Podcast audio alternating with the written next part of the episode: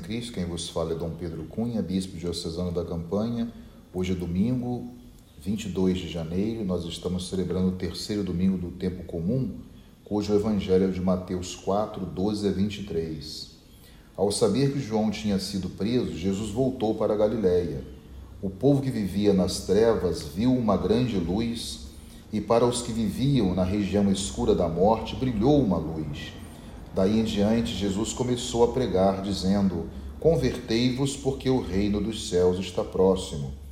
Quando Jesus andava à beira da, do mar da Galileia, viu dois irmãos, Simão, chamado Pedro, e seu irmão André. Estavam lançando a rede ao mar, pois eram pescadores. Jesus disse a eles: Segui-me, e eu farei de vós pescadores de homens. Eles imediatamente deixaram as redes e os seguiram. Caminhando um pouco mais, Jesus viu outros dois irmãos, Tiago, filho de Zebedeu, e seu irmão João. Estavam na barca com seu pai, Zebedeu, consertando as redes. Jesus os chamou. Eles imediatamente deixaram a barca e o pai e o seguiram. Jesus andava por toda a Galiléia, ensinando em suas sinagogas, pregando o evangelho do reino e curando todo tipo de doença e enfermidade do povo. Meus caros irmãos e irmãs, o, o evangelista São Mateus, ele nos diz que depois da prisão de João, Jesus iniciou então o seu ministério público na região da Galiléia, uma região muito simples. Mas ao mesmo tempo, Jesus anuncia a chegada da luz do reino dos céus e coloca aí no centro a conversão, que é necessária para que a luz do evangelho do reino possa dissipar as trevas do mal da descrença, do pecado. E no centro da narrativa está também, sem dúvida, o chamado dos primeiros discípulos. Eles vão continuar assim o anúncio e a pregação da palavra de Deus iniciada por Jesus. Mas de fato nos chama muito a atenção é, que no versículo 17 o evangelista Mateus ele nos mostra um verdadeiro núcleo fundamental da pregação de Jesus que é o convertei-vos porque o reino dos céus está próximo. E isto acontece antes mesmo, essa expressão de Jesus, é, de chamar os quatro primeiros discípulos. Na verdade, o evangelista quer mostrar que em Cristo o reino dos céus se aproximou de nós. Então, por isso, é urgente a nossa conversão. Mas podemos nos perguntar o que é converter-se, propriamente dito. Então, a palavra grega ela quer indicar uma mudança radical. Ou seja, até nós usamos muitas vezes na própria língua portuguesa é, metamorfose, que indica também essa mudança radical, né? Ou seja, uma mudança que deve partir também do espírito do pensamento humano. A conversão significa então uma mudança radical de pensamento, ou seja, eu permito que a minha forma de pensar antiga, ou usando a expressão de Paulo, do homem velho, ela me abandone e eu começo então a pensar a partir da experiência e à luz do homem novo, que é o próprio Evangelho, a proposta trazida por Jesus. Então só pode ser discípulo quem deixa que essa mudança seja operada por Cristo na própria vida. E aí nós temos esse fator antecedente, a exigência da conversão antes de Jesus chamar os seus primeiros discípulos. Simão, André, Tiago e João permitiram então que essa mudança começasse acontecer neles. Por isso eles abandonaram tudo e seguiram a Jesus. Essa expressão interessante, abandonaram as redes, né?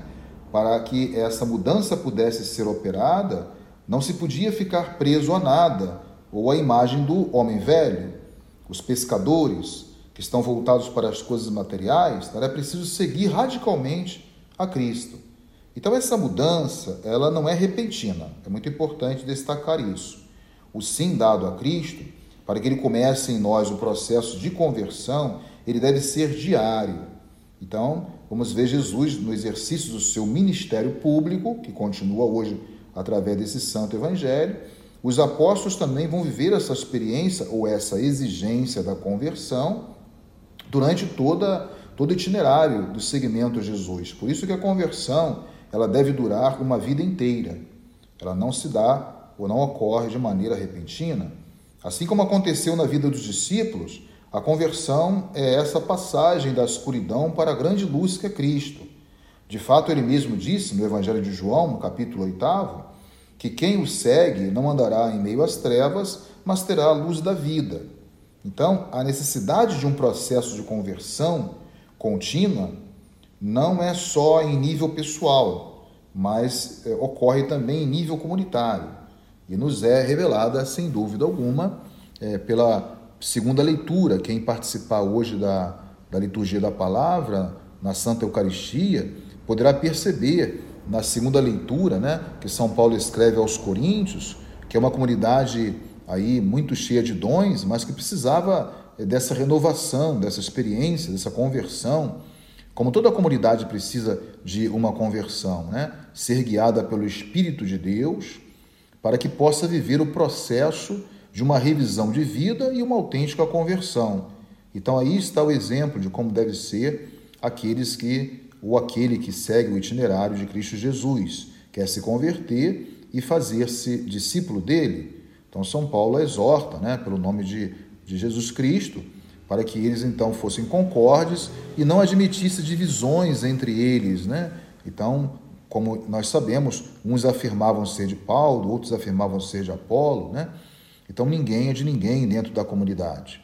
É, vamos dizer que todos nós somos de Cristo Jesus. Então, é no nome de Cristo que fomos batizados e quem nos converteu por meio da pregação foi também enviado por Cristo e pregou em nome de Cristo. Na verdade, nós somos dele, nós somos do Senhor, nós somos de Cristo. Temos que ser enraizados em Cristo, né? Fomos batizados em nome de Cristo. Então aí está o sentido da nossa vocação batismal. E muitas vezes as pessoas que para as quais nós somos enviados a pregar, elas também não são nossas. Não queremos nos apossar das pessoas, do povo de Deus e da igreja, né? Mas sempre pensando que essas pessoas todas fazem parte do rebanho do Senhor. Nós estamos apenas aí pastoreando em nome dele. Então, essa palavra de Deus hoje do Santo Evangelho, como também a segunda leitura da carta de São Paulo aos Coríntios, ela ressoa de forma muito forte e atual na nossa vida, né? E quantas vezes nós queremos dominar as pessoas e quantas vezes as pessoas também querem nos dominar. E muitas vezes nós observamos né, muitas divisões dentro e fora da igreja e nos esquecemos que a igreja é de Cristo. Então, é importante que abandonemos né, os nossos interesses particulares e tenhamos esse espírito despojado que os apóstolos tiveram para abandonarem tudo e seguir a Cristo e focar a sua vida, a sua missão em Cristo Jesus. Como seria bom se nós pudéssemos entender isto, né? que nós formamos um só corpo, seguimos o Cristo cabeça. A cabeça da igreja é Cristo Jesus. Então, é, nós somos de Cristo e devemos buscar somente o interesse de Cristo, que é, sem dúvida, a salvação de todos os homens. Jesus, ele, ele como Filho de Deus, ele reconhece que precisa desses colaboradores na missão de instaurar o reino de Deus e levar a salvação a todos os homens e mulheres. Então, é importante também nós termos é, esse espírito de despojamento e nos inspirarmos nessa expressão de Jesus, que exige de nós uma conversão, e darmos uma resposta pronta ao segmento. E no curso dessa resposta, que expressa a nossa vida, ocorre também esse processo contínuo de conversão. Então, que hoje a nossa oração possa subir a Deus Pai, né? olhando sempre esse exemplo de Cristo, que é a nossa luz, e que possamos também ter essa força de sair das trevas do erro e das divisões, a fim de vivermos na luz e na unidade que o mesmo Pai do céu deseja para cada um de nós, e assim ele o revelou na pessoa de seu Filho Jesus. Louvado seja nosso Senhor Jesus Cristo, para sempre seja louvado. O Senhor esteja convosco, Ele está no meio de nós. Seja bendito o nome do Senhor, agora e para sempre. A nossa proteção está no nome do Senhor, que fez o céu e a terra. Por intercessão da Virgem do Carmo e dos nossos beatos Padre Victor e Chica, abençoe-vos o Deus Todo-Poderoso, Pai e Filho e Espírito Santo. Tenham todos um abençoado domingo.